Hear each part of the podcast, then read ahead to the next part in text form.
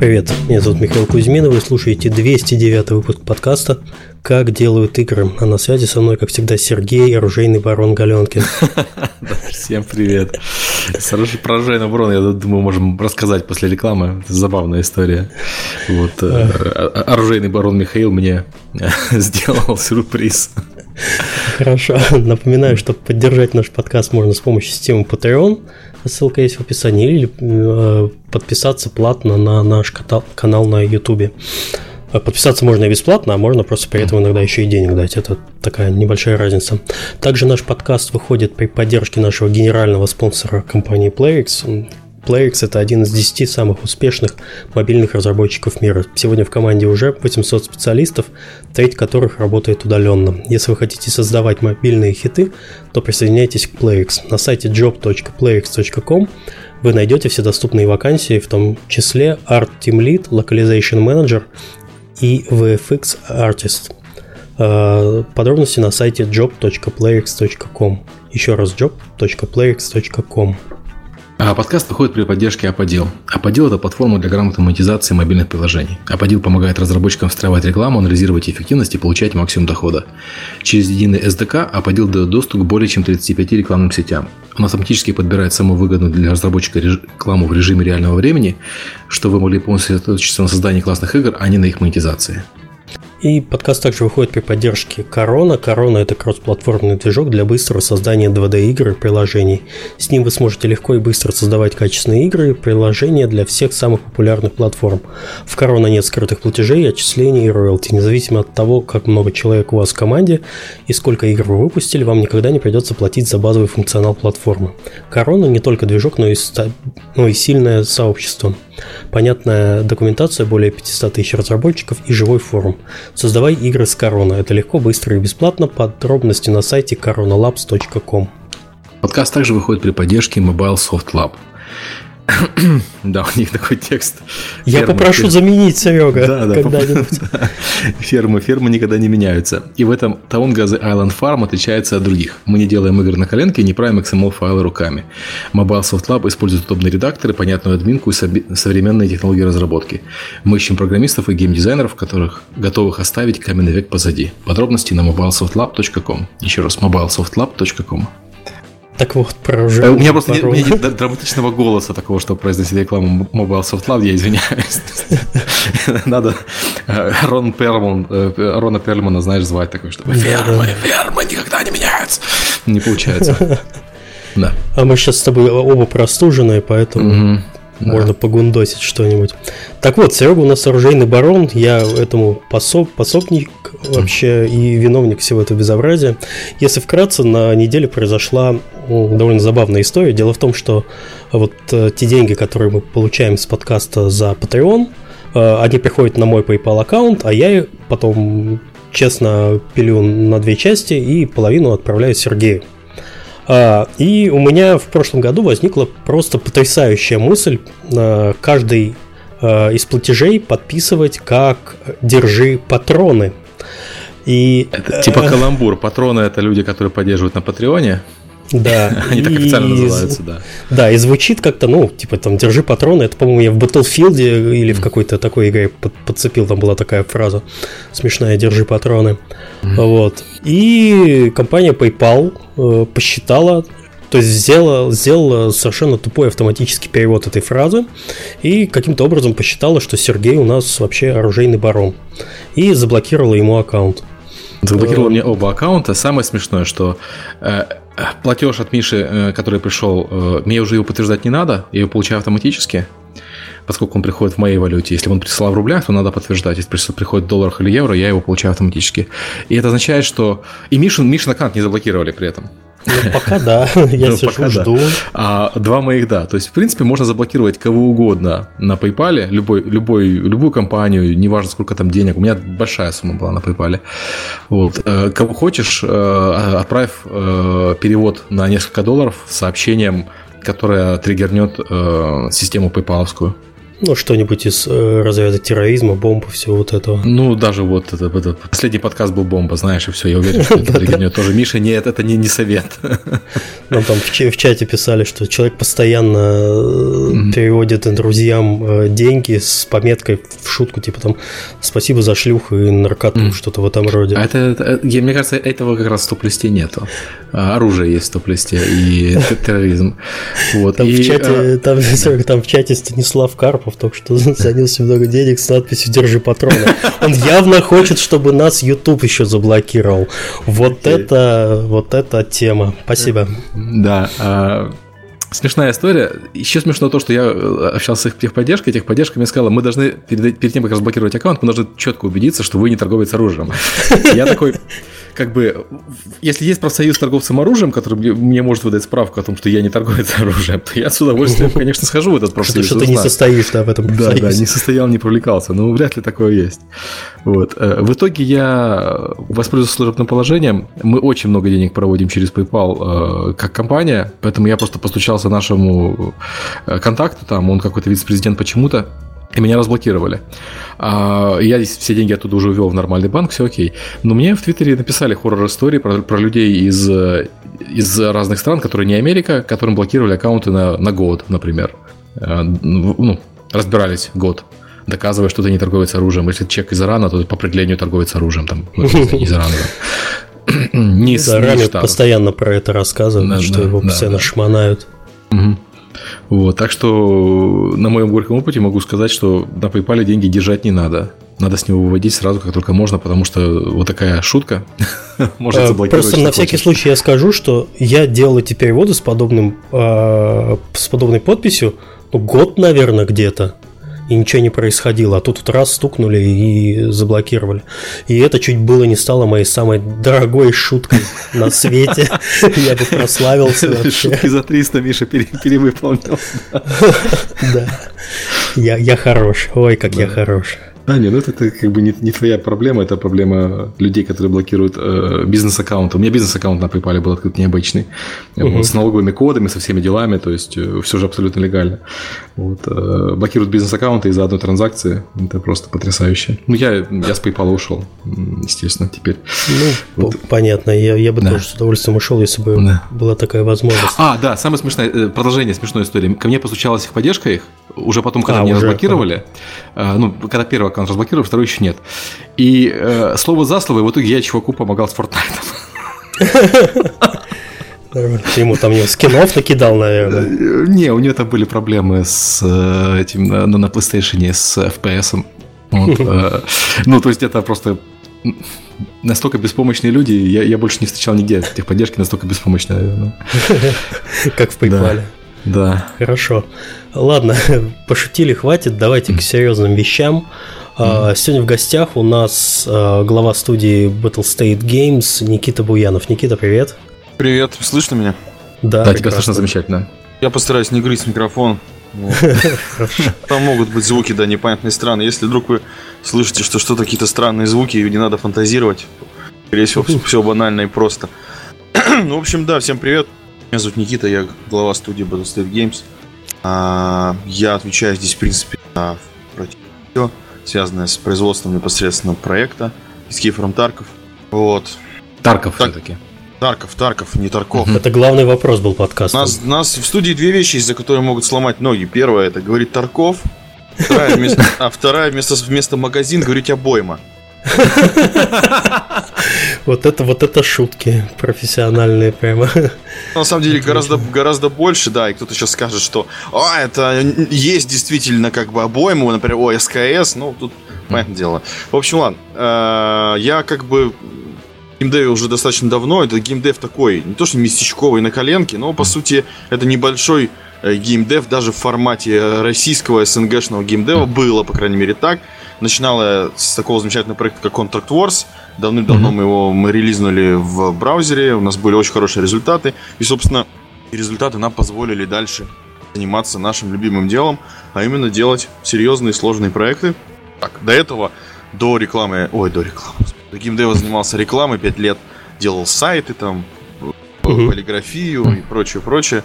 Но игры я всегда хотел делать давным-давно, как только родился, он сразу же думал, надо Вот. Так ну, ты в геймдеве, получается, где-то 2009 получается, да? Где-то примерно 2009, да. 2009-2010. Ну как, я в геймдеве непосредственно профессиональном с этого времени, если можно так сказать. А так, в принципе, я еще в 9, 10, 11 классе занимался модами на Control, на Morrowind. Э, только там не делал, на самом деле, кучу всего. И программировал даже немного. Забавно, мы постоянно рассказываем слушателям, что попасть в индустрию э, надежнее всего через создание модов. Вот. Надежнее всего через постель. Не, ну ладно, окей, второй метод после постели. Не, ну если так вот говорить. Э, то первый метод, самый хороший, это попасть через э, самообучение, через действительно через моды, через создание каких-то, не обязательно даже полноценных модов, но какой-то контент для модов и что-то еще, потому что достаточно хорошая комьюнити в различных проектах, которые, так сказать, moddable всякие игры, и в них можно научиться самому много, много чему. А второй это тестеры, вот, это никуда не делалось, это практика мировая. Зайти в геймдев можно с, с тестеров и самого низкого уровня подниматься. Не, ну можно быть, конечно, еще другом там, не знаю, хорошим или родственником. И попасть ну, легко. Да, про друга известно э, много случаев, как э, исполнительный продюсер э, BioWare, который выпустил Mass Effect, э, кроме последнего, он же попал в индустрию, потому что его кто-то привел за ручку, сказал, вот мой знакомый, мы с ним вместе учимся, а может он тоже игры будет разрабатывать. Вот. В итоге, да, разработал. Хорошо, давайте немножко про поговорим про саму студию, чтобы понять, э, как она развивалась. Э, написано, вот я смотрю в Википедии, что э, Contract Wars был изначально разработан восемью сотрудниками. Ну, примерно так оно и было, да. Пять человек вначале вообще было даже всего. Угу. То есть ты был как руководитель студии, а сам ты что-нибудь программируешь или... Я больше по арту. Ну, вообще, как бы если сейчас говорить конкретно, чем я занимаюсь сейчас, например, том же самый Escape from Tarkov, но если Wars, то я там делал много чего. Интерфейсы, звук весь на мне был, э, текстурирование всех пушек было на мне, art direction общий, геймдизайн, Просто вот, э, твоя должность глава студии, ну, она предполагает в основном только менеджерские обязанности. Ну, и так, просто да. очень странно, что да, что если бы там в начале студии ты появился как только глава студии, вот, а что ты хотел? Да нет, нет, просто как бы должности можно расписывать достаточно долго. Угу. В чате пишут, что я пропадаю. Возможно, я пропадаю, действительно. У меня какой-то микрофон, что-то с ним не то. Я постараюсь поближе, но тогда, возможно, аномалия в виде эффекта, что я его грызу. В общем, ну, лучше пишет, что не пропадал, да. Хорошо, да. Даже сейчас, например, несмотря на то, что я как бы сказал, что глава студии, и конкретно с From Tarkov я занимаюсь, опять же, геймдизайн, опять же, весь звук на мне, потому что я люблю это делать, интерфейсы на мне, level э, дизайн непосредственно базовый, потом environment art, уже финализация, что все по красоте. Очень много оптимизации на мне по графической. То есть у меня очень много задач производственных до кучи. Ну и как бы кроме этого всего я занимаюсь э, руководительством, так сказать. Что мне очень на самом деле не нравится, я не люблю это. Мне нравится mm-hmm. делать игры, мне нравится придумывать что-то, реализовывать, а административно-менеджерской работой я заниматься не очень люблю. Потому что она часто включает в себя работу психологом, и еще там кем-то. Вот, и ну, это такая, лично я вот не люблю это вообще. Ну, приходится, угу. куда, куда, деваться. Э, смотри, вот написано, что разработка началась побега из Тар... Таркова. Все правильно, все правильно. Я иду по тонкому льду сейчас, там обещали обещали ноги поломать. Хорошо, побег из Таркова началась в марте 2014 года. А какой размер студии к тому моменту был и какой сейчас? Ну, в начале нас было человек, блин, боюсь ошибиться, на 20, 25, может, 22. Угу. Мы достаточно резко начали расти, сейчас у нас уже 74. Только, и да, все это... в Питере находятся? Вот 74 все в Питере, плюс еще аутсорс человек 35. Плюс Красота. еще поддержки человек 30 по всему миру. В общем, где-то в общей сложности, если прям всех-всех-всех сложить, я думаю, наверное, 150 получится где-то. Ага. Ну, это уже довольно крупная команда, студия, да. даже по даже не по нашим меркам. Ну да, тут как бы индюшатина, соответственно, здесь, наверное, не, не дойдет такое описание, определение угу. к нам. Здесь уже, ну то есть и инди, конечно, присутствует, потому что никто, никто, мы ни от кого не зависим, у нас нет никакого инвестора и паблишера, потому что делаем все сами. Вот. А, а по количеству людей, да, мы уже так приблизились к достаточно большой крупной студии. Окей. И э, какой, какая структура студии у вас сейчас? Какие отделы, кто что ну, проектом делает? Ну, у нас как бы арт у нас в основном на аутсорсе, вот. достаточно большое количество программистов, такой отдел тестеров, их тоже достаточно такой все равно как бы много людей. То есть level design мы не аутсорсим, у нас он все внутри, потому что это очень важно, чтобы контролировать все непосредственно из, из угу. студии. Э, ну, по большей части у нас э, как раз, наверное, ну, в принципе, программисты, бэкэнд программисты. Я думаю, где-то поровну. Где-то где 50 на 50. Угу. То есть, если не считать как бы другой персонал, то именно производственная, производственная часть 50% это программист, 50% это арт. Угу. Мне очень интересно, что у вас 30 человек, ты сказал, на оперирование получается, 30 э, поддержка и все такое. Наверное, да. Там поддержка человек 30, я думаю, 35, может так. Это очень-очень очень большое соотношение. Языках? Э, это очень хорошо, что вы на это фокусируетесь, потому что мы неоднократно сталкивались с компаниями, которых проект внезапно, внезапно взлетает, и они не могут э, адекватно оказать поддержку. У вас, получается, команда поддержки больше, чем у Valve на Steam работает. Это здорово. Я не знал, сколько у Valve на самом деле. Ну да, мы... Не, короче... у них аутсорсеров много, но штатных у них вот где-то столько. Не, ну именно штатной поддержки у нас mm-hmm. не столько, конечно. Штатной поддержки у нас человек 5. Все остальные на аутсорс. Ну как, они, это не аутсорс-компания, это сотрудники, которые работают у нас mm-hmm. в разных совершенно странах вообще, в зависимости ну, от распределения. Да, да, да. Но они как бы не, они не, как бы, ну да, они удаленщики, да. То есть mm-hmm. страны распределяются согласно общему распределению mm-hmm. популярности игры и тот, кто непосредственно играет. То есть США, mm-hmm. Европа, в, в кучу европейских городов. Да блин, что только нет, там Китай есть, Корея есть даже. Ну, в общем, это все набирается, там такая система.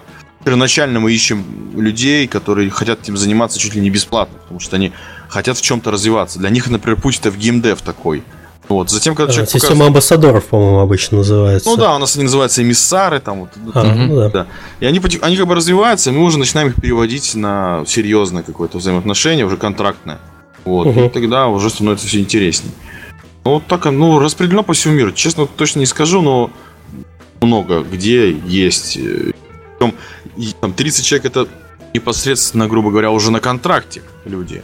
Кроме этого еще куча просто и хорошо, к... Поддержки и прочее. Именно к социальной, да? части, к социальной части мы еще потом подробно вернемся. А, еще про историю разработки какие-нибудь вехи основные можешь написать, рассказать? Ну, основные вехи разработки непосредственно с from Tarkov это крупные этапы. Это старт альфа тестирования, старт закрытого бета-тестирования – такие э, майлстоуны, которым мы придерживались, которые были ключевыми для нас. Сейчас, например, у нас на носу старт открытого бета-тестирования. После этого, соответственно, релиз. То есть у нас, в принципе, все эти вехи, они дробятся на классические вот этапы производства проекта. Слушай, а вот угу. а, я понял, что геймдизайн у нас чуть дальше по вопросу, но мне просто этот вопрос реально очень интересен. Смотри, вы начали разрабатывать игру 4 года назад. Вы попали в современный тренд просто идеально, вот именно прямо сейчас. У вас, по сути, реалистичный э, батл рояль, но не совсем батл рояль, э, с, э, с множественными возможностями победы. Супер хардкорный, то есть инвентарь дропается и так далее. С NPC и прочими вещами, чтобы вроде как супер хардкорный, но не супер хардкорный. Можно убивать и аишников. Вот. И вы это 4 года назад придумали, то есть вот прям так точно-точно предвидели, что произойдет в 2018? Ну, вернее, что будет популярно в 2018? Мы, мы вообще ничего не предвидели, и у нас не было никакого, да, у нас не было никакой-то там э, ходили там гадалки и говорили, что замутить там, чтобы через 3-4 года попасть. Бабмань, скажи, какой проект пилить. PUBG! Было непонятно, что он говорил. PUBG. Нанюхалась грибов и давай про PUBG говорить. И никто не понял. Никто не понял. Да, никто не понял. Не, ну как бы мы всегда как бы гнули свою линию, несмотря ни на что. У нас проект, вот эта именно концепция Escape from Tarkov была задумана очень давно. Не то, что 4 года назад, она была в 2009 году еще придумана.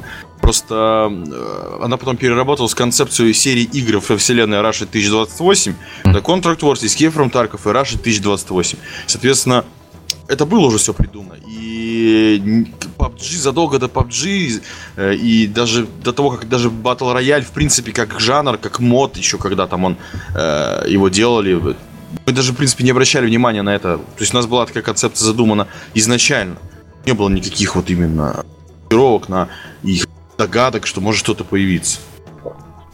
Ну, по поводу догадок и прочего, э, да, понятно, что Battle Royale он не, не вчера появился и не позавчера, но у вас просто сочетание механик, оно мне всегда казалось очень интересным.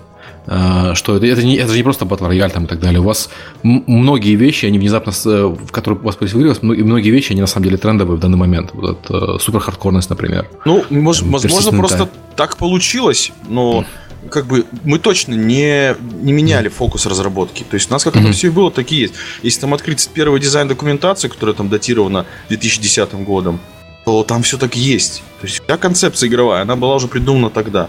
Просто, э, наверное, так зашло все просто удачно. Окей. А, давайте дальше, я по теме. По разработке. Mm-hmm. Самый распространенный наверное, вопрос, ты на него, скорее всего, отвечал 100-500 раз. А почему Unity выбрали в качестве движка? Потому что ну, в то время на рынке были, э, было гораздо большее количество движков, которые э, более приспособлены для создания first-person шутеров. Здесь очень Unreal, просто. CryEngine. Да, мы работали вначале на CryEngine еще до Contract Wars угу. много и с Unreal работали, но просто мы тогда начали делать Contract Wars для браузера. Это единственная технология, которая была, это была Unity. Угу. И как-то так и пошло. Весь опыт заработанный э, за вот эти несколько лет, там практически лет 8. Э, это все благодаря тому, что мы работали с Unity, и из-за того, что мы работали с Unity. И команда, она выращена уже непосредственно. Мы очень всего много знаем про Unity. Знаем, как на Unity можно делать красиво, быстро, это очень больно, вот, это тяжело, но как бы это наш, это наш опыт, который мы не хотим менять. Вот. И, но это не значит, например, что будущие проекты мы будем продолжать делать там дальше, никуда не сдвинемся там, с движка, который мы выбрали. Тут, возможно, все на самом деле, как бы, и ну, это, это долго, долгоиграющий как бы, план. Но основная причина, почему Unity, потому что мы на нем всегда работали. Ну, то есть, Легаси, по сути. Угу. Да. То есть вся команда, все специалисты и поиск новых сотрудников, их проще интегрировать в команду, которая уже разбирается. Хорошо, а тогда что можешь вообще про Unity рассказать? Ты сказал, это очень больно. Но больно, да. Поконкретнее. Такой проект тяжелый, комплексный, как Escape from Tarkov, они работают на максимально возможных э, доступных доступных возможностей движка. Сам движок угу. отличный, сам движок отличный, но такие сложные проекты, как наш, они заставляют э, пытаться... Ну, иными словами, мы натыкаемся на такие преграды, которые, в принципе, ограничивают нас в производстве тех или иных, например, фичей. Вот. То, что сейчас, например, обещает Unity 2017, Unity 2018, нам было нужно еще три года назад. Нам пришлось это делать самому все. Но, опять же, благодаря тому, что Unity движок очень гибкий, мы смогли многое что сделать сами. То есть, угу. это удобный движок, безусловно для разработки игр э, любых жанров. Но для разработки сложных комплексных проектов, таких как Тарков, это инвентарь, это открытый мир, там, не знаю, который сложно делать вообще без стриминга текстур того же самого. Вот э, живое взаимодействие, которое приходится там сейчас переять, и вот я смотрю, там типа, а за вопросы про неткод ноги ломают. Но на самом деле, я знаю, что люди хотят сказать про неткод, и я им отвечу то, что типа, ну, ребята, у нас все схвачено, у нас там работы ведутся. Но нам приходится очень серьезно работать напрямую, непосредственно с производством, с, произ, с производителями, так сказать, сетевого движка Unity. Unreal, например, в этом плане, блин, серьезно, ну, если бы все, если сетевое взаимодействие было на базовом уровне, как в Unreal, то я думаю, проблем бы у нас было бы, конечно же, меньше. Значительно меньше. Вот. Но... А подожди, вы используете, ну, я, если я в, в Epic работаю и приятно слушать про Unreal хорошо, но вы используете неткоды именно Unity, вы не используете какое-то стороннее э, решение? Мы используем неткод именно Unity, но мы его угу. как бы... Он, это уже, можно сказать, что уже стороннее решение. Угу. Уже можно назвать так, что там настолько все перелопачено, что позволить работать э, в том режиме, который нам нужен, приходится много чего переписывать как я говорю, частенько натыкаемся на внутренние низкоуровневые проблемы движка, которые угу. могут исправить только непосредственно производители Unity. А вот Фотон я... вы не смотрели? Фотон это, не, я насколько знаю, это не авторитарный движок, который нас, нам не подходит. Не подходит, да? Да, нам не подходит. Просто помню, в этом проекте мы вылечили все проблемы с надкодом. Просто, например, есть проект Rust, который там говорят, что у них там сеть хорошая, а я покопался, оказалось, что они переписали все. То есть примерно то же самое, что и мы делали. Угу. Просто Здесь... мы один проект спасли таким образом сетевой, когда был сначала написан собственный код, но на проверку на слабых сетях он э, делал страшные вещи. Я как бы я Перешли не хочу... на фотон, и все заработало. Я не, не хочу как бы э, сейчас сказать лишнего, потому что в данный mm-hmm. момент, там, например, наши там товарищи работают сейчас над улучшением сети, и уже есть хорошие результаты. Я не хочу говорить ничего лишнего, чего-то неправильного, и я не хочу на самом деле обижать там кого в этом плане. Поэтому, mm-hmm. да, так как я не я, конечно, тут за всех и делаю все подряд, но иногда все-таки есть некоторые вопросы, моя компетенция, которых специально на таком уровне, мутить, так сказать, в воду. Поэтому, в принципе, как-то так вот. Основной момент в том, что Unity хорош тем, что его можно перелопачивать вот, до определенного момента. Угу. И он ну, достаточно удобный. благодаря и коду, и C-Sharp, в принципе. И э, взаимодействие непосредственно предназначено для э, занимающихся арт-составляющей, тоже очень удобный. Лучше, чем в других движках. Точно. Да. Потому что, ну, опять же, я смотрел разные движки. Сейчас посмотрю, мне дают доступа там всякие закрытые, к всяким движкам, которые даже вообще никто про них не знает, но люди их делают. Ох, там очень все сложно с интерфейсами и взаимодействием. Потому что у них нету миллионов вот этих вот э, юзер тест кейсов, так сказать, которые позволят ему улучшить интерфейс и взаимодействие. У Unity в этом плане, видимо, все хорошо, потому что там действительно можно удобно работать.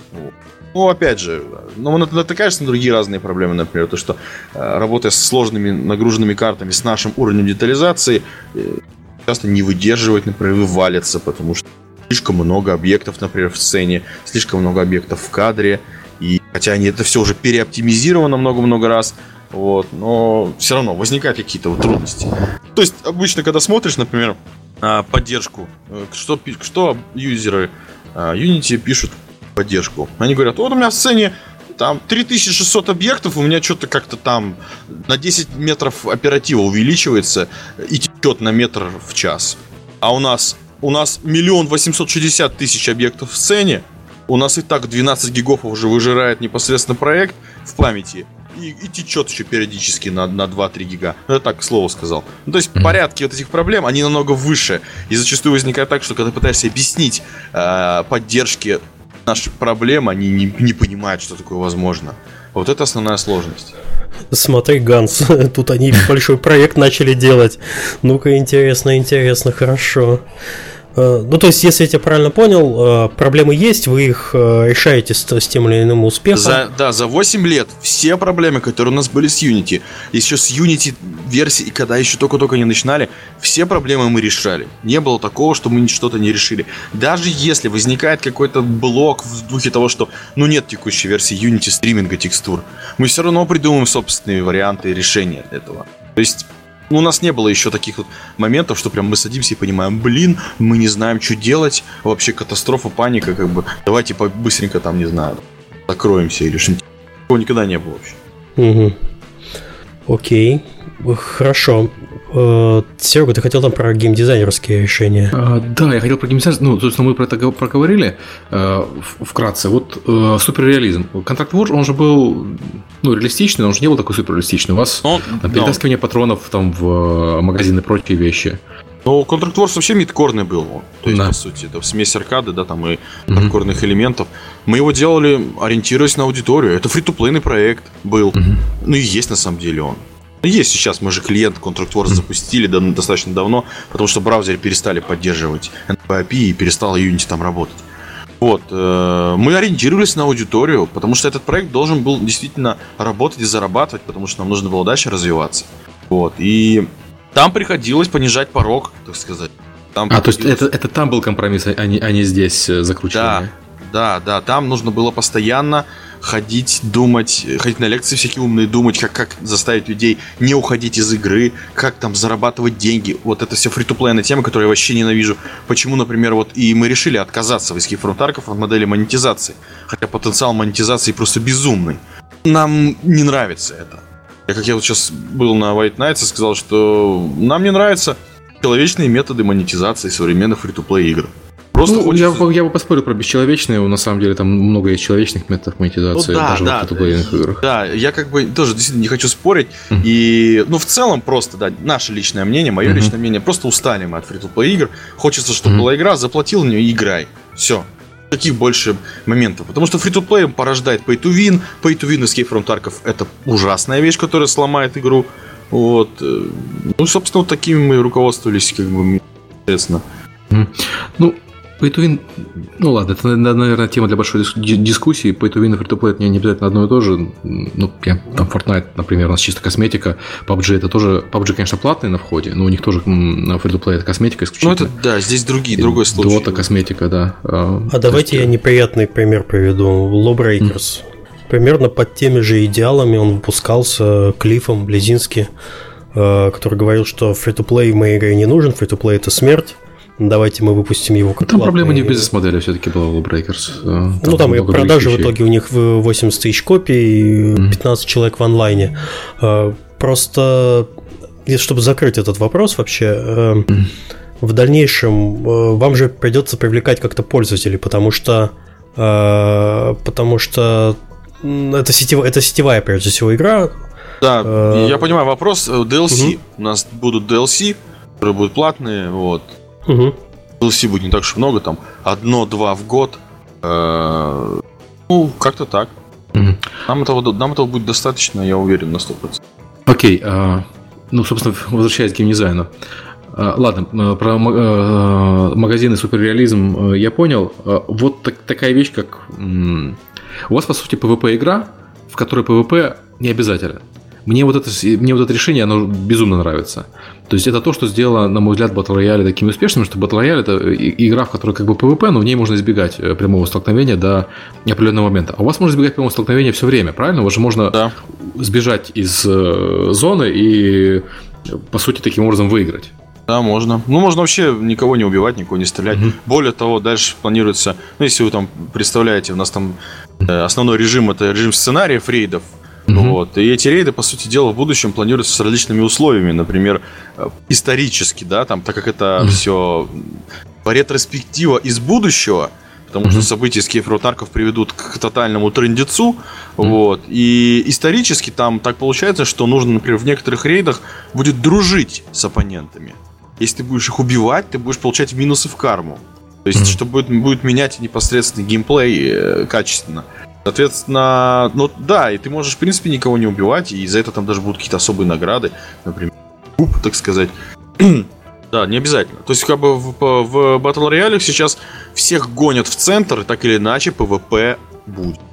Ты не можешь. То есть, вероятность того, что ты не по PvP-шишься в Battle Royale, не знаю, очень низкая. Ну или ты, или тебя, кто, кто, да, кто обязательно да. стрельба будет, да. То есть вначале все это напоминает DayZ такой, ну такой mm-hmm. на стероидах, а потом все это увеличивается, увеличивается, увеличивается, увеличивается интенсивность, и в конце типа 100% PvP противостояния, где как раз решается там твой скилл, там, или не знаю, качество твоего чита, я не знаю, там или что-нибудь еще.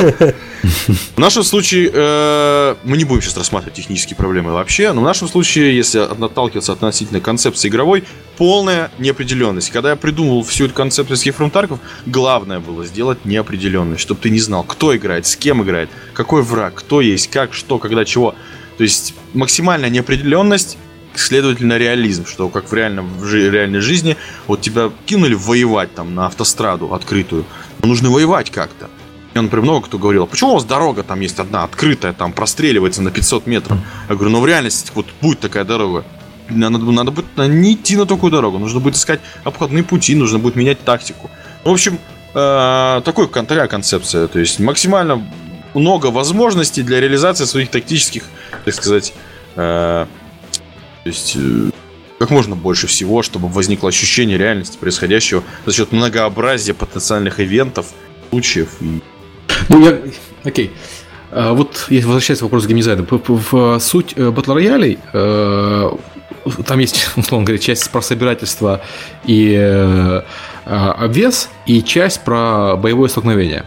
И обе части крайне важны, и, по сути, баланс заключается в том, что ты не всегда знаешь, когда ты готов к боестолкновению, потому что ты знаешь, что ты собрал, и понимаешь, что ты можешь еще собрать, но ты не знаешь, что собрал противник. У вас же получается ситуация такая, поскольку столкновение не обязательное, ну, то есть, э, они то, что не обязательно, из них можно, их можно избежать, если вести себя соответствующим образом. И сбор э, инвентаря у вас может быть очень, очень больно наказан вернее, очень, все, все можно потерять в результате неудачного боестолкновения, создается такая интересная динамика, вот совершенно потрясающая. Я, я, я лично в восторге от... Э, я очень я не люблю суперреализм, но вот эта вот часть э, PvP, PvP, PvE, э, смесь, меня просто э, очень, очень потрясает в игре. Что каждый раз есть выбор. Э, в обычном battle royale это идти собирать, идти воевать. У вас идти собирать, идти воевать или идти не воевать к чертовой матери уходить отсюда, потому что может быть больно. Ну да. Ну, как бы, опять же, это э, лишь как бы базовая часть тех возможностей, mm. которые, которая должна быть, потому что, в принципе, как я уже говорил, мы стараемся добавить как можно больше возможных вариантов, потому что сейчас, mm. например, там известные достаточно тип игроков топористы, которые там вечная дискуссия о том, э, должны ли они быть в игре или нет, я, например, считаю, что они должны быть в игре, потому что они как отдельный класс игроков, которые, собственно, роль, они отрабатывают ее. А кто такие топористы, извините мою Ну, когда, когда ты все теряешь, как бы непосредственно, то ты не хочешь, например, еще что-то терять, и ты просто идешь голым в рейд. У тебя только топор. Mm.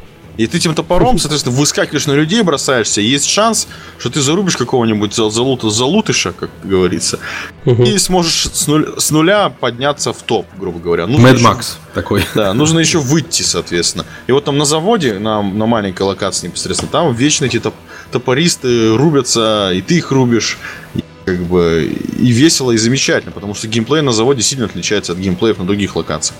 Так вот, как бы и ладно, и хорошо. То есть, как бы сейчас, в данный момент, э, мы как раз хотим, мы как, так как мы много достаточно э, реализуем каких-то интересных идей, связанных с взаимодействием игроков, шу, вообще шутерных механик, мы хотим как-то тестируем все эти возможности, которые позволят там людям почувствовать какое-то разнообразие в игре. То есть для нас это тоже эксперимент, как и для игроков.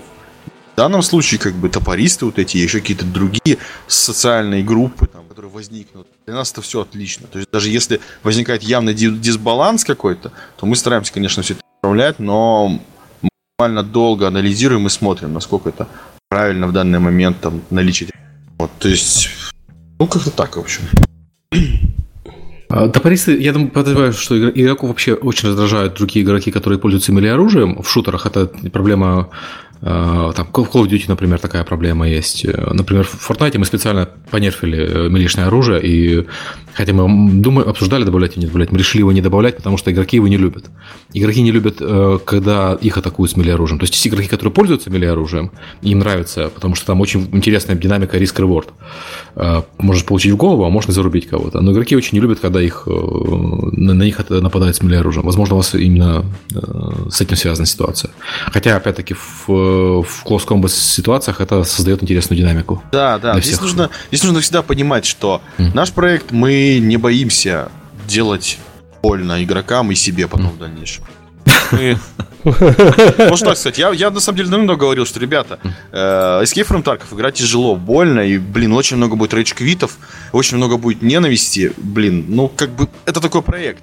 Отдыхать в Escape from Tarkov тяжело. То есть потом, через много месяцев игры, ты начинаешь понимать, пропадает так называемый страх потери как бы снаряжения, герфир, и как бы все становится по-другому. И я вообще поддерживаю концепцию, игроки должны страдать, это, это, это очень хорошо. Это, это не специально, но опять же, основная концепция это реализм, как бы, ну, Угу. И личное оружие, оно создает эффект э, страха быть за, зарубленным непосредственно в клосс-комбате. Особенно, когда ты непосредственно в клосс-комбате и передвигаешься в том же самом там заводе или по каким-то комнатам, там, коридорам, есть шанс, что на тебя выскочит безумный чел с топором, и это эмоции. Это угу. другая энергетика совершенно, чем ты когда сидишь в кустах, лупишь там из э, дальнобойного оружия по кому-то там убегающему. Это другое. Но опять же, опять, как, как было бы в жизни. Там. И вот мы стараемся добавлять вот таких возможностей. Например, мы видим то, что, скажем, в определенном взаимодействии игроков не хватает какой-то фичи. Например, удар прикладом там, резкий. Вот. Его пока еще нет, но мы вот как бы, соответственно, часто бывает такая ситуация, что надо сделать фаст мили какой-то, не ножом, а прикладом. Вот, который может поменять как бы ощущение от игры. И мы будем это вносить, опять же, для того, чтобы больше было реалистичных ситуаций, которые можно будет рассказывать так, чтобы они не отличались там как минимум от качественного боевика. Угу. Окей. Я, ну, я возвращаясь э, к более прочим вещам, мне кажется, вопрос балансирования шутеров, которые многопользовательские, всегда сводится не только к ситуации, когда приятно ли человеку стрелять, но и приятно ли ему...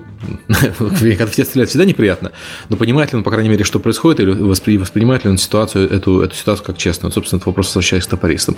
Но вот к этой штуке. У вас есть NPC, э, которые в большинстве игр всегда мясо. Потому что, ну, вернее, они могут быть не мясо сначала, но они становятся мясом после определенного э, уровня знакомства игрока с игрой, потому что все понимают, что ну, NPC, они всегда будут глупее, чем э, хороший игрок. Э, даже если ты накачаешь много брони и э, выдашь много оружия. Но у вас же есть возможность играть за NPC. Это вот сделано было для того, чтобы игроки никогда не чувствовали себя в комфорте? Имеется в виду возможность играть за дикого? Да. Uh, ну, это было сделано первая самая причина, для чего мы сделали игру за Дико, это прикольно. Ну, прикольно. И потом второе, сразу же следующее. Это то, что ты играешь пресетным, диким, ты не потеряешь mm-hmm. ничего, что накопил. Это может дать тебе то самое удовольствие от игры. Потому что заходят американские игроки, для них же концепция, игра должна быть по фану, неважно какая, по фану. Uh-huh. и они заходят, и они сливают за несколько рейдов снаряжение своего ЧВКшника, главного персонажа, и все, и у них такие, а, нет, какая-то фигня вообще, я не знаю, пойду-ка я поиграю в другую игру. Uh-huh. И... А тут у нас есть за диких игра, которая позволяет тебе раз в 20 минут просто поугарать, побегать, пострелять, показывать фачилы, вот. Ну, в общем, веселиться. С учетом того, что мы постоянно улучшаем механику игры за диких, там можно командовать дикими, там скоро там, еще там дикие боссы появятся со своей охраной. Ну, то есть, весело. И опять же, ты, когда ты, если ты удачно кого, на кого-то напал, потому что дикие спавнятся в таких местах, где обычно проходят ЧВКшники, можно всякие сделать засады прикольные. Соответственно, ты нападаешь, убиваешь, хапаешь кучу лута, выходишь, и этот лут можешь затрансферить своему основному персонажу. То есть, это третья причина, зачем мы сделали диких. Это еще одна возможность брать лута, набрать денег, там, прочего-прочего, чтобы улучшить своего персонажа, там, сказать, угу. состояние материальное. Ну, для меня это, э, эта возможность была интересна не столько, не столько с точки зрения игрока, который играет за Дикого, а с точки зрения игрока, который играет за обычного персонажа, и для него любое столкновение с NPC, оно всегда такой вопрос, это настоящий NPC или это умный NPC? То есть это игрок. Ну, там сейчас уже умеют отличать, там есть там, какая-то тема оказывается. Э, слушай, Никит, я обратил внимание, ты постоянно говоришь, а вот это будет потом, это будет потом. А как вы живете в состоянии такого постоянного фичкрипа, когда на вас фичи валятся просто каскадом, и как вы вообще их распределяете по приоритетам? Вопрос жесткий, ответ жестко. Вот. Э, скорее всего, бы треть студии бы сейчас разрыдалась бы после этого вопроса. Но вообще выглядит это следующим образом. Есть фич-лист. Такой фич-лист э, вообще монструозный. Он до релиза и после релиза плюс 2 DLC. Вот, соответственно, есть проект, в котором там много проблем. Нужно много фиксить божни всякой. Добавлять контент, там, добавлять новый функционал, э, базовый даже. Соответственно, все это дело мы стараемся вклинивать в планы. Потом возникает какая-нибудь ситуация, которая требует срочно, так сказать, реорганизации рабочего процесса и перефокусирования там ключевых сотрудников на определенные проблемы. Например, вот э, та же ситуация с неткодом, когда, в принципе, у нас было в планах давным-давно планомерное улучшение качества сети, но там пришлось нам ускориться, опять же. И в эти моменты очень тяжело вставлять фичи новые, потому что э, Производство фичи это самое клевое, что может быть, в принципе, в производстве игр. Ну, вообще, вот. это же самое сладкое. А я да. хочу, чтобы вот было так.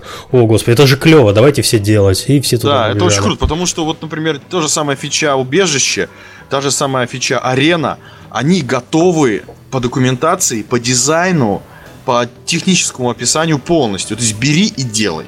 То есть собраны модели, все, там убежище полностью все собрано. А только программирую и все. То есть, грубо говоря, там несколько недель работы, и можно уже вводить супер большую крутую фичу, такую как убежище. Но мы не можем этого сделать, потому что это стратегически и даже не то, что стратегически, народ может не понять. То есть у нас еще много всего нужно делать э, базового, чтобы э, основной геймплейский фронт арков был именно тот, который был который задумывался мной, грубо говоря. Я не могу вставлять фичи, которые идут уже после этого всего. Uh-huh. То есть это будет идти в разнос с концепцией. То есть это примерно как вот, например, жила, жила была э, игра под названием «Гра». Вот. И они делали мутант сессионный. Делали, делали, а потом PUBG вышел. И они такие, ой-ой-ой-ой-ой, давайте-ка А давайте Battle Royale запилим. Да, да. Быстренько. И они начинают его быстро делать. И что в результате получается? Ну, кому-то везет, кто-то делает удачно. Он находит в этой нише еще нишу. Вот. А кому-то не везет, и кто-то анонсирует какую-то дичь. Я думаю, тут в этом году еще будет много интересных анонсов. И много будет. Жанр этот э, будет мутировать. И как бы Неизвестно, что... Не, Battle Royale в этом году будет э, штук 10 вообще не вопрос. Как бы, ну вот, да. Понятно. И... Серега это знает, у него там ну руку на пульсе держит проектов. Вот, ну и, в общем, э, в этом случае ты начинаешь идти в разнос концепции. Мы не можем себе этого позволить. Наша концепция, она твердая. И не потому, что там мы поняли, что нам нужно ее делать, потому что она популярная. Это не основная причина. Основная причина в том, что мы хотим это просто делать и хотим делать до конца и так, как мы задумывали. Наша энергия, наши мысли, наши все вот это желание, оно передается всем другим игрокам, фанатам, которым нравятся такие, такого, проекты такого жанра. Они это чувствуют. Как бы. И я не говорю, что этих фанатов там сотни, там миллионов.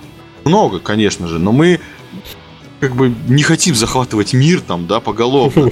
Нас нет, нет вы, вы нашли такого, свою да. нишу, вы в нее да. продолжаете долбить, и как бы никаких резких смен э, жанров и погони за моды от вашего проекта ожидать вообще никогда не стоит. Да, и возвращаясь непосредственно к вопросу, как мы вот фичи добавляем, то если так говорить вкратце, то что все-таки возникают иногда приоритетные задачи, а в основном технические которые нужно решать. Возникают какие-то стратегические задачи, например, старт, старт ЗБТ, старт ОБТ.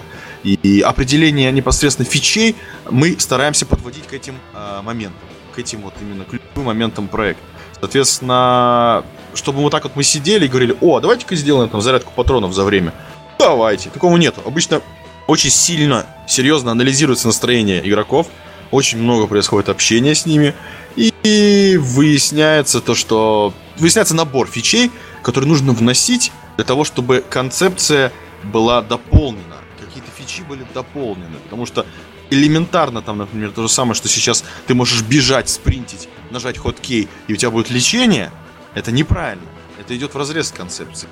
Для этого будет внедряться фича, которая, соответственно, будет блокировать это все дело, и лечение идется как в жизни, опять же.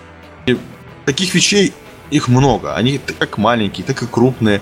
Вот. Но в основном всегда они формируются не просто. О, было бы неплохо сделать такую фичу. Они формируется анализ, жестко анализируя текущее настроение людей, которые играли уже тысячи часов.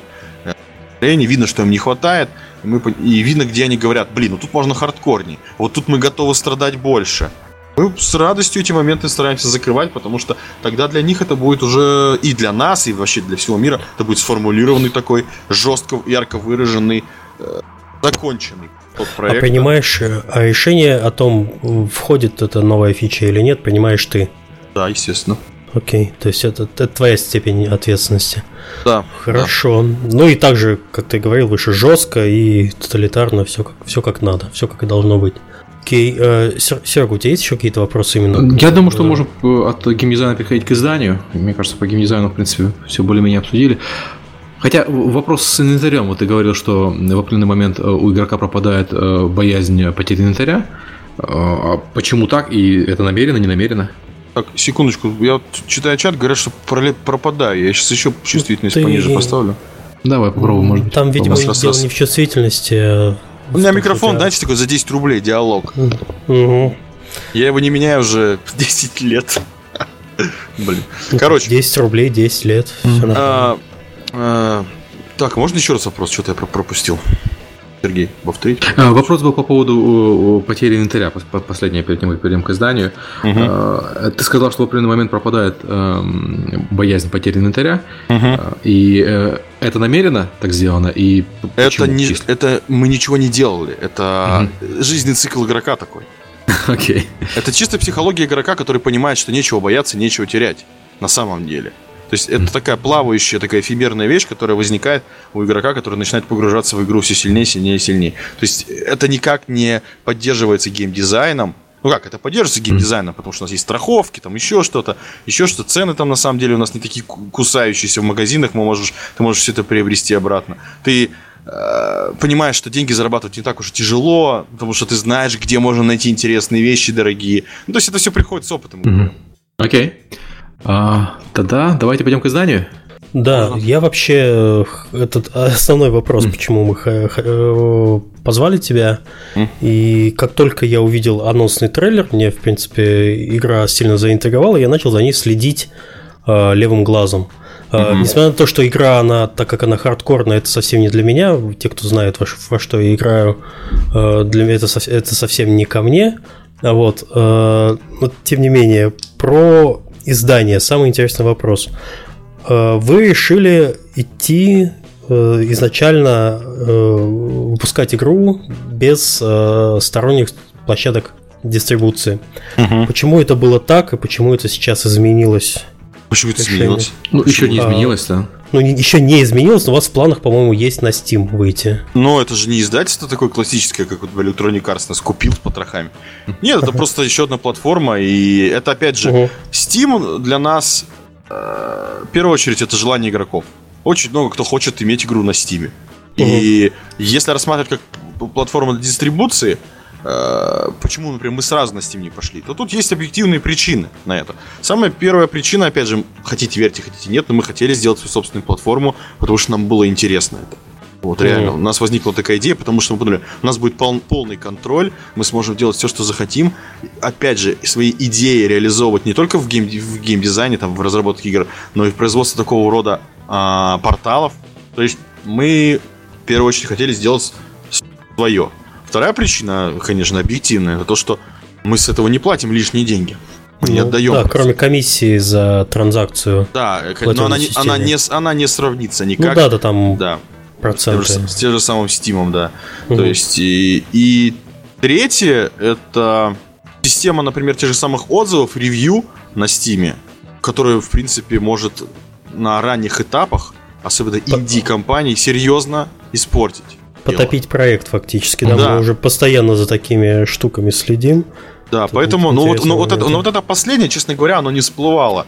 Просто недавно совершенно мы подумали и решили, блин, если мы бы запустились на Стиме, каждое наше неправильное действие, которое мы всегда исправляем, оно бы сопровождалось бы лавиной негатива. Потому что да, армия... к моменту релиза у вас был бы уже закопанный рейтинг. Да, да, да. И а рейтинг ар... очень сильно влияет на продажи в момент распродаж. Там... Ну да, конечно. И сейчас, несмотря на то, что у нас армия хейтеров, она у нас реально здоровая, несмотря на что, у нас очень большая армия, кто нас любит, и приличная армия хейтеров, которые стараются действовать организованно. Я не знаю, кто это и что это, но иногда как бы кажется, что действительно люди прям спят и видят, что у нас ничего не получилось. Вот. И для них вот такие, да, да, да, для них вот такая система с отзывами Стима, это на, на, совершить туда набег и, так сказать, поднасрать в карму, это для них вообще любимое дело. Самое первое, что они делают.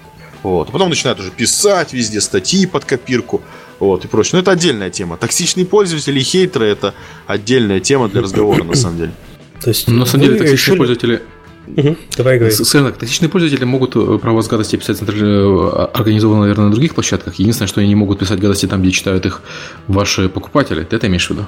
Да, да. Но так как у нас сейчас, опять же, если мы, например, углубляемся в паблишинг и в пиар, mm. про нас пишут много кто, mm. и они стараются там тоже что-нибудь написать, например. Mm-hmm. То есть в комментах там еще. Но это у них на самом деле не очень хорошо получается. Вот. А, и... Потому что это бессмысленно. Потому что, э, например, как, возникающие какие-то ситуации, например, э, как у нас была волна банов читеров, такая жесткая вообще. Mm-hmm. Вот, возникающая ситуация, в которой можно как-то нас скомпрометировать, она заведомо какая, какая-то без, безрезультативная. То есть э, мы все в любом случае всегда все исправляем. Мы всегда делаем то, как, так, как, как, как нужно делать, все, что запланировано. То есть для них, например, возникает, говорю, какая-то ситуация, они думают, что все, это конец, это закат, хана, это лохотрон. До сих пор даже так говорят. Вот. Э, блин, ну это все их доводы, они разбиваются просто. Мы продолжаем работать, мы продолжаем все делать, как бы, и... Ну, как бы мы делаем как бы свое дело, и самое главное, мы находим отзывы, хорошие отзывы в большом количестве людей по всему. Для нас это тоже очень важно. И покуда есть игроки, которым нравятся такие проекты, и этих игроки не весь мир, мы отлично и замечательно работаем. То есть, конечно, это очень важно. Вот. Ну а вообще, да, вот именно отзывы, система отзывов на, на раннем этапе для проекта, это может быть очень плохо. Потому что нарваться на отрицательные отзывы сейчас можно легко. То есть твой проект может быть хорошо сделан, но этот проект может быть клоном чего-то, например. Или этот проект может быть как-то по-другому затрагивать негативные мысли людей. То есть они с удовольствием могут насовать тебе минусов. Вот. Я видел mm-hmm. такого, да. Вы сами, если говорите, что слите, я тоже видел кучу классных проектов, вот серьезно, классных проектов заминусованные. Потому что марамушта. Потому что они 149 рублей стоят, когда могли бесплатно раздавать. Там даже такие Вот, ну, тоже отдельная тема, на самом деле. Okay, я тебя правильно понял, э, что вы до сих пор не издаетесь на Steam, потому что проект еще в разработке, и вы не хотите э, Эм, не хотите заруинить себе историю проекта в рамках какой-то площадки дистрибуции. Это, да, одна из причин. То есть, в принципе, я всегда говорил, что мы еще находимся в разработке, хотя многие нас воспринимают уже там, да, там, как какой-то завершенный продукт. Но, блин, я всегда говорил, что мы находимся в разработке, еще нам нужно много всего делать. У нас там и сям, и там и где-то оптимизация, где-то сеть, там э, разные вопросы, там балансировочные, контент, много всего нужно делать. И сейчас просто ну, это бессмысленно, потому что э, драма, которая может возникнуть на этот счет, она может отразиться в этих отзывах, которые нам сейчас в данный момент не нужны. Но это не основная причина.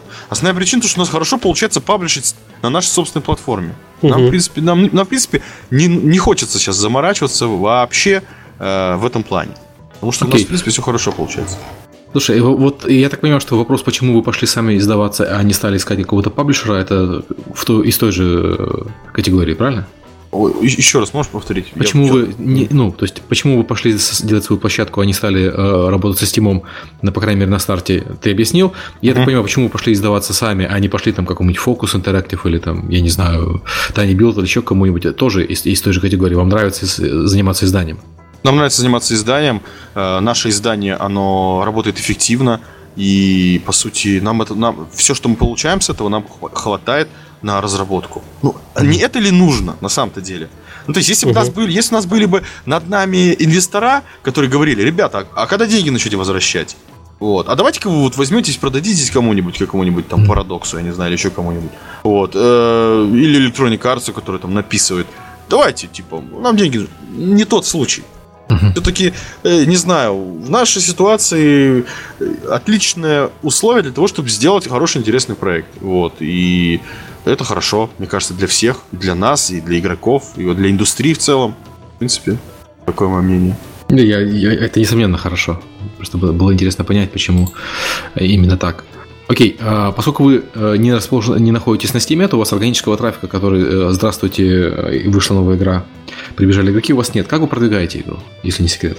А... Вы берете, да. Угу. Ну, вообще, хайп как бы регулярный хайп, который возникает, приносит очень много игроков.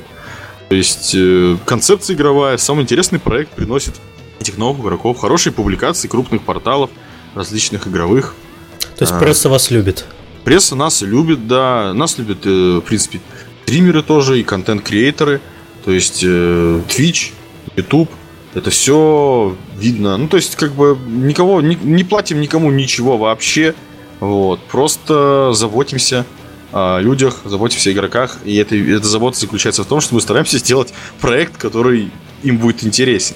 То есть самая главная забота о том, чтобы они начинают играть, они, они например, понимают, что проект интересен, хотят, чтобы он развивался. И в этот момент мы начинаем работать как бы не то что совместно, но мы учитываем их мнение.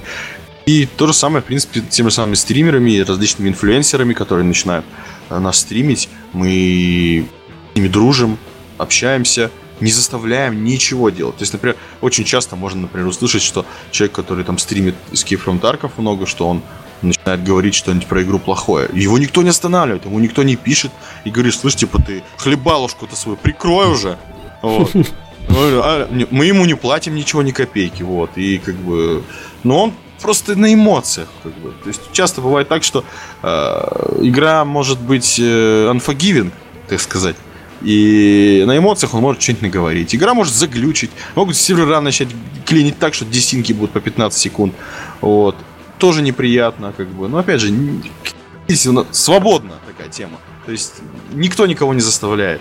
И честно, не давили ни на кого, не использовали никакую там таргетированную контекстную рекламу. Мы просто делаем проект интересный. Я могу только так это все описать. Конечно же, у нас есть отдел пиар, который работает э, с различными изданиями, держит их в курсе, вот, э, предлагает что-то. Но в основном это все органическое именно на уровне общения уже с ними. То есть, э, либо сами приходят, либо не отказываются с нами работать. Э, вот. Ну, как-то так, в общем. Да, у вас на Твиче достаточно, вы регулярно в топе на Твиче светитесь, у вас постоянно стримят. Это позитивно, конечно, всегда. А сколько человек в команде у вас занимается именно контактами с прессой, со стримерами, и как фокус у вас смещен сейчас? Вы больше любите стримеров или прессу, или как-то не разделяете? Мы, не, мы ну, у нас в команде, блин, я не знаю, у нас в команде, в пиар-команде работает э, очень мало людей. Я не буду говорить сколько. Ну, реально мало. Хорошо. Да. И они разделены просто по областям ответственности. Кто-то работает со стримерами, кто-то работает э, угу. с прессой, кто-то работает с западной прессой, кто-то работает там. Ну, то есть, просто разделили заранее.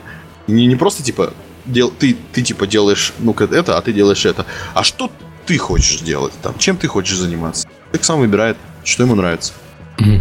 Окей, хорошо. Я ожидал э, услышать какой-то более конкретный ответ, конечно. Ну ладно. Ну хорошо, подожди, а какой, какой ответ? Ну просто, ну, грубо говоря, ну, например, что я должен был бы ответить? Ну, сколько, сколько людей, кто чем занимается, вот это мне было интересно.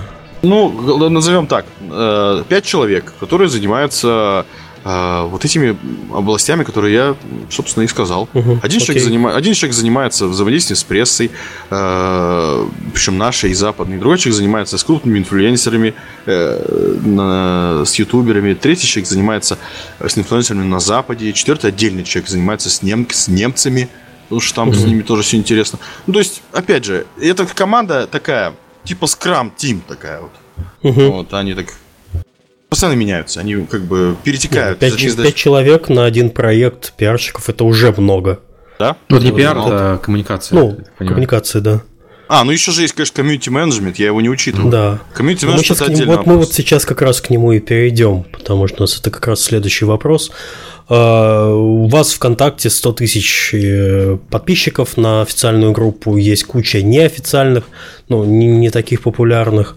А, то есть 100 тысяч для игры а, отечественной это очень много. Это и у меня в голове, э, по-моему, больше не возникает э, каких-то ассоциаций, ну, кроме там мастодонтов от Mail.ru и, и, и прочих крупных проектов. Вот. А как вы с ними работаете, как у вас построена вся эта э, схема, на что обращаете внимание, на что плюете? Ну, в первую очередь, это работа с токсичными пользователями первую. О, я, да. я не буду как бы дисконкретизировать, она ведется лично даже мной. То есть э, частенько, например, там происходят какие-то замесы, где мне приходится с кем-то общаться. Мои слова угу. дергают из контекста сразу же. Это классика. Вот уже 8 лет такая фигня. Я кого-нибудь где, я кого-нибудь где-нибудь послал за дело. Я понял, блин, на, на, на все, больше не нужно ничего говорить, никогда не нужно так общаться. Потому что начнут выдирать из контекста и сразу же вставлять везде, где не попадя. Так вот, комьюнити команда, она здоровенная. Я не знаю, сколько точно там людей. В офисе сидит 5-6, которые очень плотно взаимодействуют с пиар-командой, со мной лично. Очень угу. много эмиссаров. Это, собственно, амбассадоры вот эти. Э, эмиссары по всему миру, они частенько обладают правом говорить от лица компании по части каких-то вопросов, например, каких-то, ну, кто-то что-то задал, какой-то важный вопрос, связанный там с свечой. Они имеют право ответить, и слова их будут восприняты как правда. На нем можно как бы опираться. Не всегда, конечно, бывают случаи, что что-нибудь скажут, блин, какую-нибудь там дичь в духе того, что они велосипеды скоро добавят. И ты думаешь, и такие пили добавляем велосипеды. Оправдываться, да. Сложно. То есть, если как бы говорить в целом работу с комьюнити, то первое, самое главное, что следует обращать, это работа с токсичными пользователями, с хейтерами. Их не нужно банить сразу же, с ними нужно работать. Вот. Э, второе, это, это развернутая система амбассадоров, которая позволяет нести в массы информации об игре. Но тут зависит именно от игры. В нашем случае это работает, потому что у нас сложная игра, постоянно много вопросов задают. И эти амбассадоры, они, кстати, эмиссары, они помогают именно с э, работой. Часто, например, когда там кто-то стримит, хочет стримить игру, ему выделяется такой человек. Вот. Ну и, короче, он помогает всячески. А, ну вот, и вся эта команда, пиарщики, комьюнити-менеджмент, они все плотно работают, работают вместе, все это э, вяжется с непосредственно с планами разработки. Дальше все классически, как бы, прорабатывается. Ну, есть форум наш основной, есть места, где я появляюсь часто, например, те же самые стримы, я достаточно часто на стримы захожу, отвечаю там на вопросы. В последнее время, конечно, времени нет, но стараюсь. Есть Reddit, на котором я тоже там много чего отвечаю. Это интересная позиция по поводу токсичных игроков. То есть э, обычно принятая практика токсичных игроков надо убирать из комьюнити сразу как можно быстрее. То есть э, бан рефанд. Э, я скажу такую, не знаю, возможно, будет для вас новостью, возможно, нет. Токсичный игрок очень часто это самый преданный фанат. Да, угу. это известная, это да, известная просто, ситуация. Да. да, просто обиженный. Он просто обижен. Что-то его обидело. Ну, нужно найти, что его обидело, поработать, рассказать. Ну, часто токсичные игроки действуют и общаются как подонки. С ними тяжело работать, с ними их хочется сразу же забанить, а перед, перед этим что-нибудь сказать им что-то тоже хочется. Про мамку. Да, но как бы есть непробиваемые люди вообще. Вот. Таких таких нужно, конечно, банить, изолировать как можно быстрее. Вот. Самый сложный вариант, когда токсичный пользователь инфлюенсер. Вот это вообще жопа, извиняюсь за выражение. Mm-hmm. Когда э, инфлюенсер может внести в массы широкому кругу своих фанатов, что игра отстой, да, или там что-то еще отстой. Но, блин, у нас таких случаев, честно говоря, не было вообще. То есть, чтобы инфлюенсер начинал про нас что-то говорить, блин, у нас просто, в принципе, разработка не такая. То есть э, мы не хотим никого обманывать там, и делать что-то плохое для людей. Хотя много людей, вот этих хейтеров, думают, что мы хотим кого-то там обмануть и сделать что-то там неприятное. То есть Обычно ну, все по решается. По-моему, вот э, вы собрали все сливки сообщества любителей игры Сталкер и Survivor. Я вот нигде больше не встречал, наверное, таких токсичных людей, вот как у вас сейчас. Ну, русскоязычные пользователи, к сожалению, самые токсичные из всех, это факт. Вот, с ними общаться достаточно тяжело. Они не понимают вообще принципов разработки. Ты с испаноязычными еще не общался? Испаноязычными я, я могу поинтересоваться. Я в основном общаюсь э, с нашими и с англоговорящими товарищами. Ну, в, в Европе принята тема, что вот э, есть э, русские, а есть испанцы, и э, испанские игроки по токсичности, наверное, наверное, даже сильнее. Ну, у нас, помню, в контракт были бразильцы, вот с ними было тоже тяжело вообще. Мало того, что они не платили вообще. Ну, там же фри то плей был. Так mm-hmm. они вели себя еще там очень-очень плохо. Я даже не помню, что, какие там организовывали тоже движения. Набегали на сайты там. Было весело. Ну, про бразильцев, кроме того, что они не платят, потому что там тяжело платить, и страна бедная, я, я про токсичность даже ничего э, не скажу. А про испанцев ни на одном проекте слышал э, истории. Ну, вот. То есть, ну, когда так, про комьюнити, наверное, так. И опять же, там есть э, различные какие-то более детальные подробности.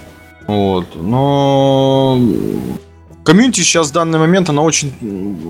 Именно тот играющий комьюнити, она очень плотно варится во всей этой теме, mm-hmm. в игре, и поэтому для них э, э, уже грани стираются между просто общением и общением по теме. Поэтому часто уже вижу, что э, даже если возникает какая-нибудь там новость, которая потенциально может затронуть э, чувства э, хейтеров или не, не обязательно даже хейтеров, обычных игроков, они очень быстро сходят на нет, потому что люди продолжают общаться непосредственно на игровую тематику. Вот, потому что вот эта вот игровая вселенная, она прорабатывается не только там в игре, но и снаружи игры. И это меняет именно мировоззрение игроков и пользователей, которые общаются Слушай, вот интересный вопрос. У вас, э, ты правильно сказал, что комедия игроков, оно э, существует само по себе. Если вы в э, игре что-то не меняете, как вы боретесь с тем, что игроки, если вы что-то новое не добавляется, у игроков есть тенденция, они начинают придумывать теории заговора, сами себя развлекать, и сами себя развлекать часто уходят в токсичность. А, ну, вы, это... как, как с этим разбираетесь? У нас достаточно часто выходят какие-то крупные, во-первых, патчи, которые mm. снова перезапускают все это. Мы делаем вайп и поехали заново. Вот, это первое. А так, в принципе, когда, если это слишком все долго задерживается, ну, я не, я не замечал, в принципе, прям такой токсики жесткой, потому что они знают примерно, что ожидать. Мы говорили, что в планах. Они представляют, что нужно ждать дальше. То есть это э, не выглядит так, что, например, вот выпустили две локации, и больше ничего не обещается.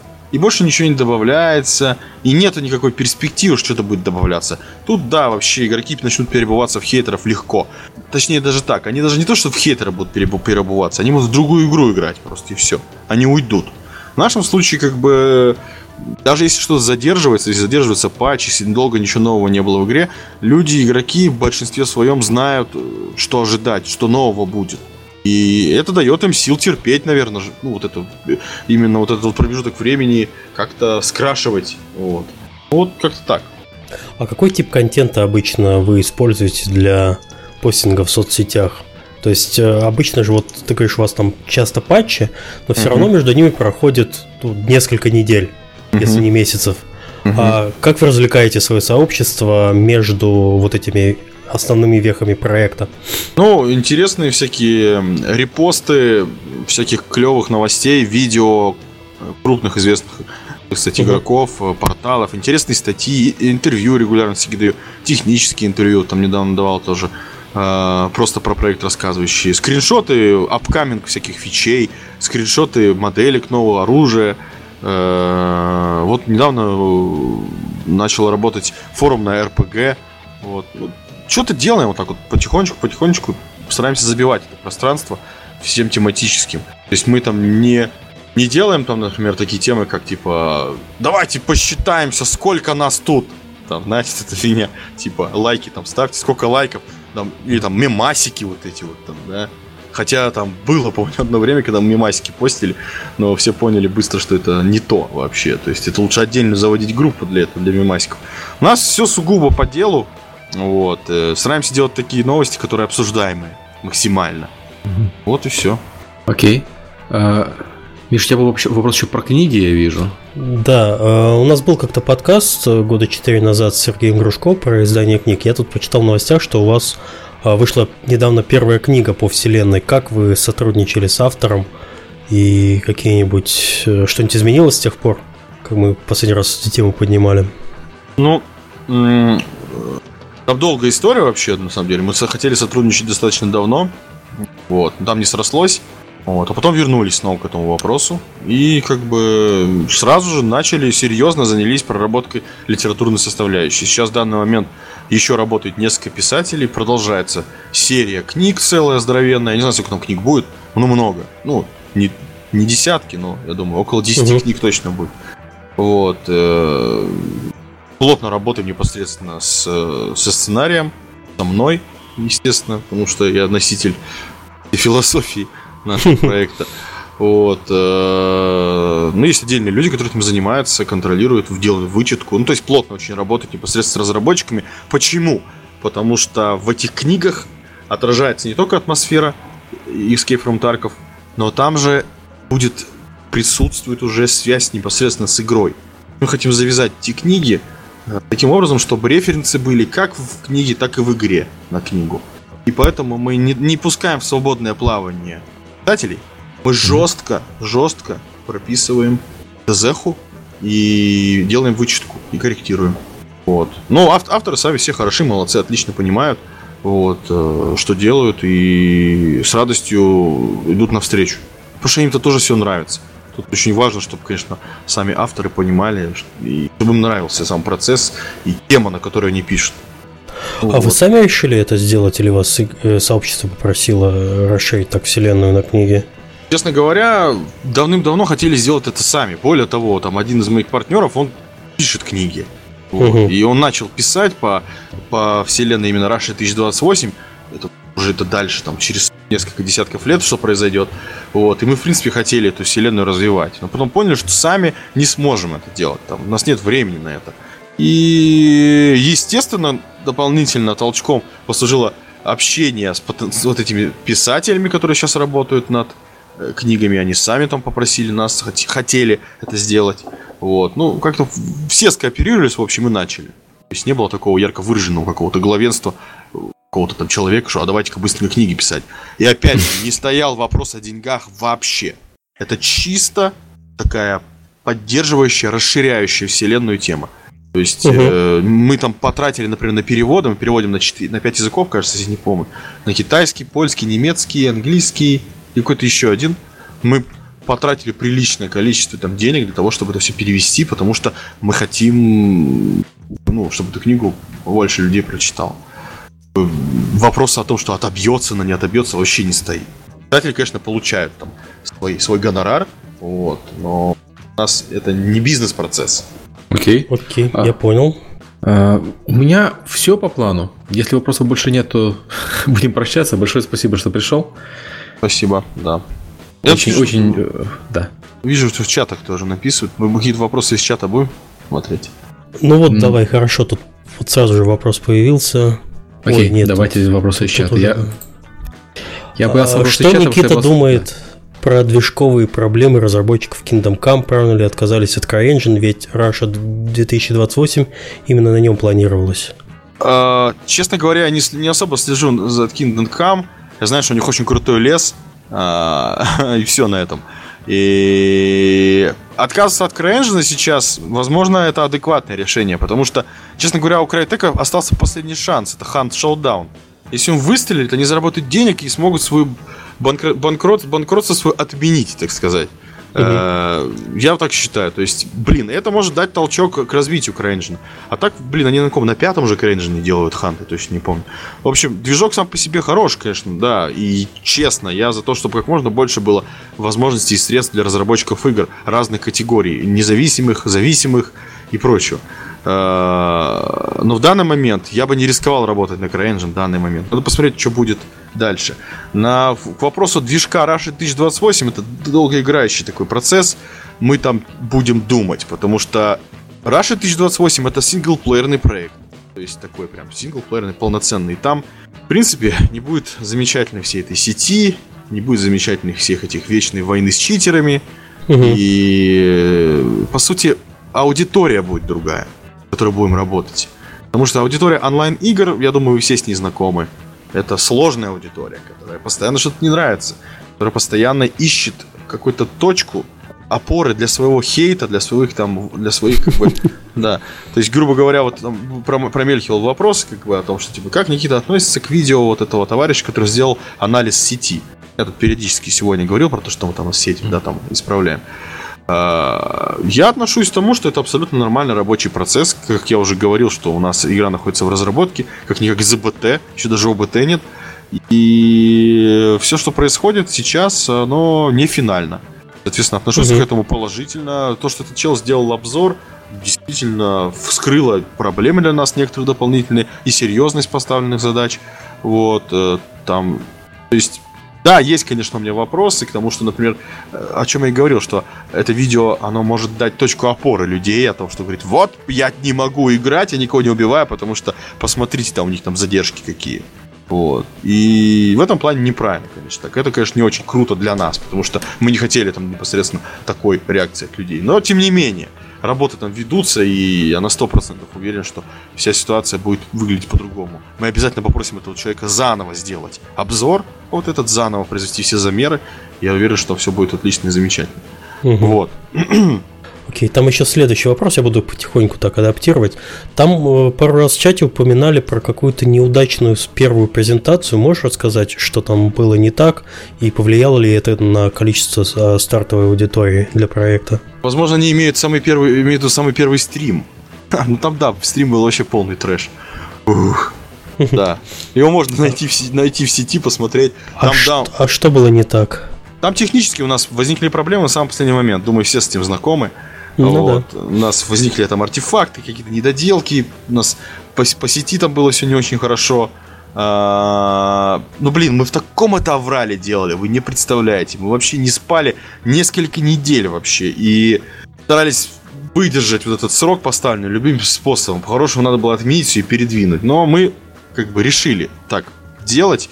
Это был опыт, конечно, тот еще вот. Э, опять же, ничего страшного абсолютно не было. Как это повлияло? Да никак это не повлияло, честно говоря, потому что это был настолько стартовый этап. Там даже, насколько я помню, там даже не было еще альфа-теста. То есть это было до этого всего. Вот. Угу. И народ понимал, что это супер ранняя версия. И основываться на увиденный там результат особого смысла нет. Тем более там не так уж все плохо, честно говоря, было. Вот. Ну это как раз вот такой вопрос из э, разряда хейтерских. Типа вот чё там а, об, обкакунькались? было, да, да. Да, помните, как у вас было? У, ну, это все, все понятно. Спасибо за ответ. А, спрашивают еще про Reverb Inc. Э, там задавали вопрос. А, вроде как а, игра Escape from Tarkov была в списке мы с ними сотрудничаем. Мы с ними сотрудничаем. Естественно, они ставили нас в свой список, конечно. Сейчас все стараются ставить нас, даже если не баннер делали какой-то. Да, но проблема в том, что сейчас в списке этой игры нет. Уже нет, они убрали? Уже нет. Да, вот э, спрашивают, это кто-то заметил? А, Я вообще не знаю, честно говоря. То есть мы... То есть вы с ними сотрудничаете, да, все нормально? Мы с ними сотрудничали, сейчас мы вообще только сами по себе. То есть угу. мы, мы с ними поначалу сотрудничали, а потом просто поняли, что мы сами можем там отлично угу. работать. Вот. Ну, интересно, что они убрали. Мы их не просили на самом деле. И добавлять не просили, и убирать не просили. Ну ладно, видимо. Так, Интересно. что у нас там дальше? Какая аудитория по странам? У тебя есть какая-нибудь раз без абсолютных цифр? Э, есть, у меня есть хороший слайд один, сейчас я вам даже его расскажу. Угу. Сейчас 5 сек. Где-то у меня товарищ что-то, который... Результаты того, что мы добились вот как раз этим нашим маркетингом, таким местечковым домашним семейным маркетингом, а, так, и рекламы. Буквально Сейчас Ну, на вскидку там 40% Америка, США, угу. 35% Европа, кажется, 25% Россия. Ну, то есть ну, Россия в, в топ-3 стран входит. Да, да. То есть ну, это, это не, не страна, Европа это все-таки не страна. Ну, Россия, да. регион. Да, ну, в общем, э, как ни странно, наибольшая популярность у нас в США. Да, это, И... это очень круто. То есть они, им нравится этот, все этот менталитет, вот это все. Не потому что, типа, о, сейчас будем русских убивать. Нифига mm-hmm. подобного. Они за русских играют. То есть и им нравится все это. Чики-брики, вот эти вот все, это, все дела. Вот, и... Да и в принципе, на самом деле, мы же игру делаем для себя в первую очередь. А в нашей игре, например, очень сильная составляющая оружейная. Потому что мы угу. это очень любим. И... Ну, на это упор идет постоянный, да. Да, и мы как бы старались и стараемся делать максимально круто.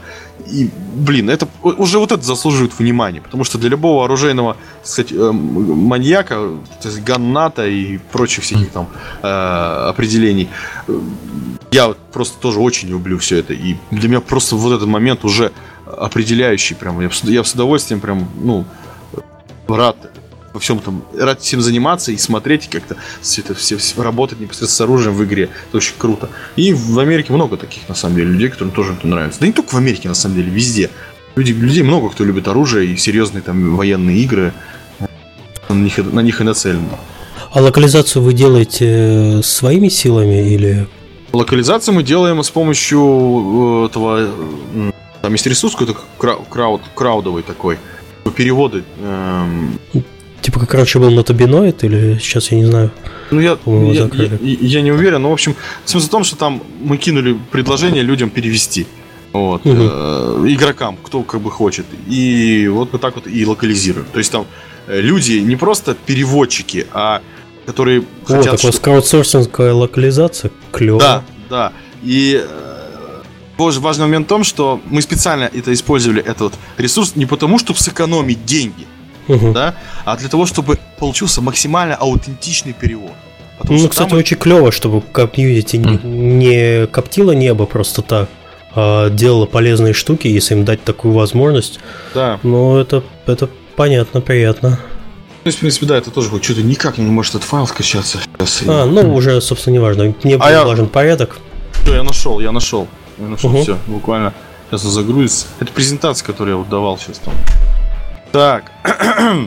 в общем, вот больше 7 тысяч переводчиков мы привлекли вот этой системой. Ого. Вот. 37 международных эмиссаров, 40% США аудитория, 25% РУ аудитория, 35% Европа, 200 э, тысяч активных пользователей на форуме, больше 200 тысяч фолловеров в Фейсбуке и в ВК, 350 э, тысяч фолловеров на Твиче, больше 11 миллионов уникальных посетителей сайта за последний месяц и полтора миллиона список рассылки. Mail subscribers. Ну, то есть, нормально. я думаю. Да, хорошие цифры. Да, Окей. и все это такое органическое и приятное. А следующий вопрос. Планируется ли синглплеер с глубоким трогательным сюжетом? Ну, это вот Russia 1028. Не в Escape from Tarkov точно. Это следующий проект наш. После которого, перед которым нужно будет отдохнуть, полечиться в психлечебнице. На минеральные воды. Да. Так, опять про сетевой код уже не буду. Так, спрашивают, когда разведут русских игроков и европейских по разным серверам. А мы на самом деле не хотим этого делать. Мы сейчас вообще будем переписывать, уже переписываем матчмейкер для того, чтобы динамично, динамично вообще кидать чисто по пингу, по максимальному качеству соединения. И наоборот, мы хотим сделать так, чтобы мы смогли играть вообще со всеми.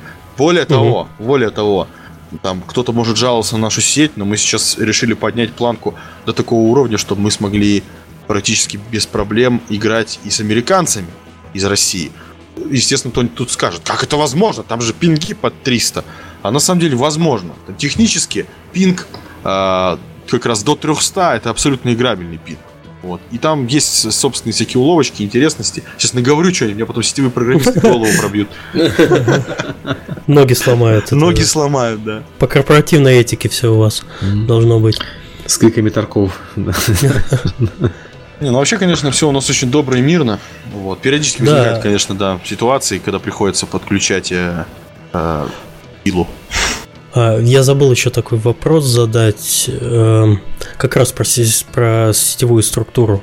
А, на каких мощностях у вас все это крутится? Это облако или вы свои сервера где-то располагаете? Где они расположены?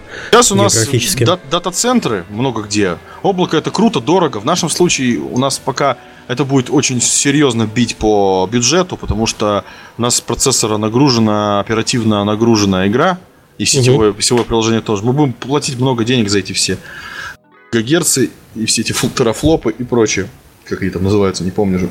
Поэтому у нас свои выделенные сервера, ну, свои, арендованные, в разных дата-центрах. В Москве, в Питере, Хабаровске, Омске, Франкфурт, э, Франция, не помню где, э, в, э, в Корее что-то, в Китае, в Гонконге. Ну, короче, так распределено. Австралия, в США три дата-центра. Серверов дофига уже, честно говоря. Я не знаю сколько, но, блин, много, реально. А, Сергей, у вас же все на Амазоне сделано, да? Э, ну, частично, да. Амазон это нет. вообще крутая тема. Вот честно, всем советую, рекомендую. Сам не пользовался, но всем советую. Потому что Amazon это автомасштабируемое облако, блин, вообще рай, честно говоря. Запустил и все забыл. В нашем случае приходится постоянно вести балансировку, мониторинг серверов. Они постоянно ломаются, эти сервера. То у них оператива горит, то еще что-то, то дисковые операции подскакивают. Ну вообще геморрой конкретно. Из этого приходится нанимать еще админов больше. А в Амазоне просто все запулил игру в облако и все, и сиди радуйся. Отдыхай, пей коктейль. Так, я пытаюсь найти следующие вопросы. Так, так, так. Будет ли в игре сглаживание? Хороший вопрос. Ну, у нас как бы есть сглаживание скринспейсное, потому что в Default освещении сглаживания как, как такового нет. Там есть мультисэмплинг. А в Unity мультисэмплинга аппаратного нет. Поэтому мы будем что-то придумывать сами. В общем, это из разряда вопросов о том, что а что типа вы не можете сделать? Там это же вроде просто, вам же там просто надо там сделать это. Кнопку Галочку нажать. поставить и все, да? Да, если бы была возможность, мы бы, конечно, бы это сделали. Угу. Ой, сейчас мне тут немножко скачет это все. А, где можно предложить крылатые фразы для озвучки в игру, или это уже сами разработчики могут придумать? Прикольный вопрос. Ну, ага. блин, как-то придумывали. Если запись звука была очень прикольная, матерились там в течение пяти часов. Там даже, там даже соседи приходили и говорили, что вы делать. Что вы тут материтесь? А так игрушки озвучиваем, материмся, все хорошо. Так, э, сглаживание уже окей. Так. П -п -п -п -п. Так, про топоров в, в игроков мы уже обсуждали. Так, пинг за 300. А спрашивают, где конкретно вы в Санкт-Петербурге работаете и не планируете переезжать? Если кто-нибудь узнает, где конкретно они работают, тогда придется переехать, наверное. Мы не планируем переезжать, эм, расширяться, возможно, переезжать нет. У вас приходили уже под офис э, какие-нибудь чуваки э, выступать? У нас тяжело, у нас, у нас просто вооруженная охрана и собаки, и вышки. Mm. Тяжело а, там окей. пробраться. Даже приходили уже. Да, даже сотрудникам наверное, не, не, не узнают иногда, и человек потом приходится доставать из казематов. Э, вот. Нормально, хорошо. Суровый питерский, суровый питерский геймдев. А, спрашивают, Милдаун и Спектр вы пропатчили? Э, это что вообще? Я что-то не... А это было в конце года уязвимости процессоров Intel, а, да, а, которые да, влияют да. на производительность. Да. Насколько я знаю, админы точно занимались этим. Я не знаю, какой mm-hmm. был результат. Просто, блин, э, это же все зависит от, от получения контроля к компьютеру, правильно, к, к системе. А что там получать контроль к чему? К игровому серверу? Как вообще? Он находится под фаерволами всякими. И зачем? Что ты там сделаешь? Закроешь этот сервер? Выключишь его? Ну, как бы смысл какой-то не особо большой. Скорее всего, вопрос адресовался следующим образом, что автоматически дата-центры производят патч, закрывая эту проблему, и минус 20-30% производительности. Мы вроде договорились, чтобы нам ничего не патчили специально. Угу. Вот, угу. и нам это вроде не нужно даже, если я не ошибаюсь. Опять же, админ придет завтра, мне, видимо, наваляет за это, я тут наговорил.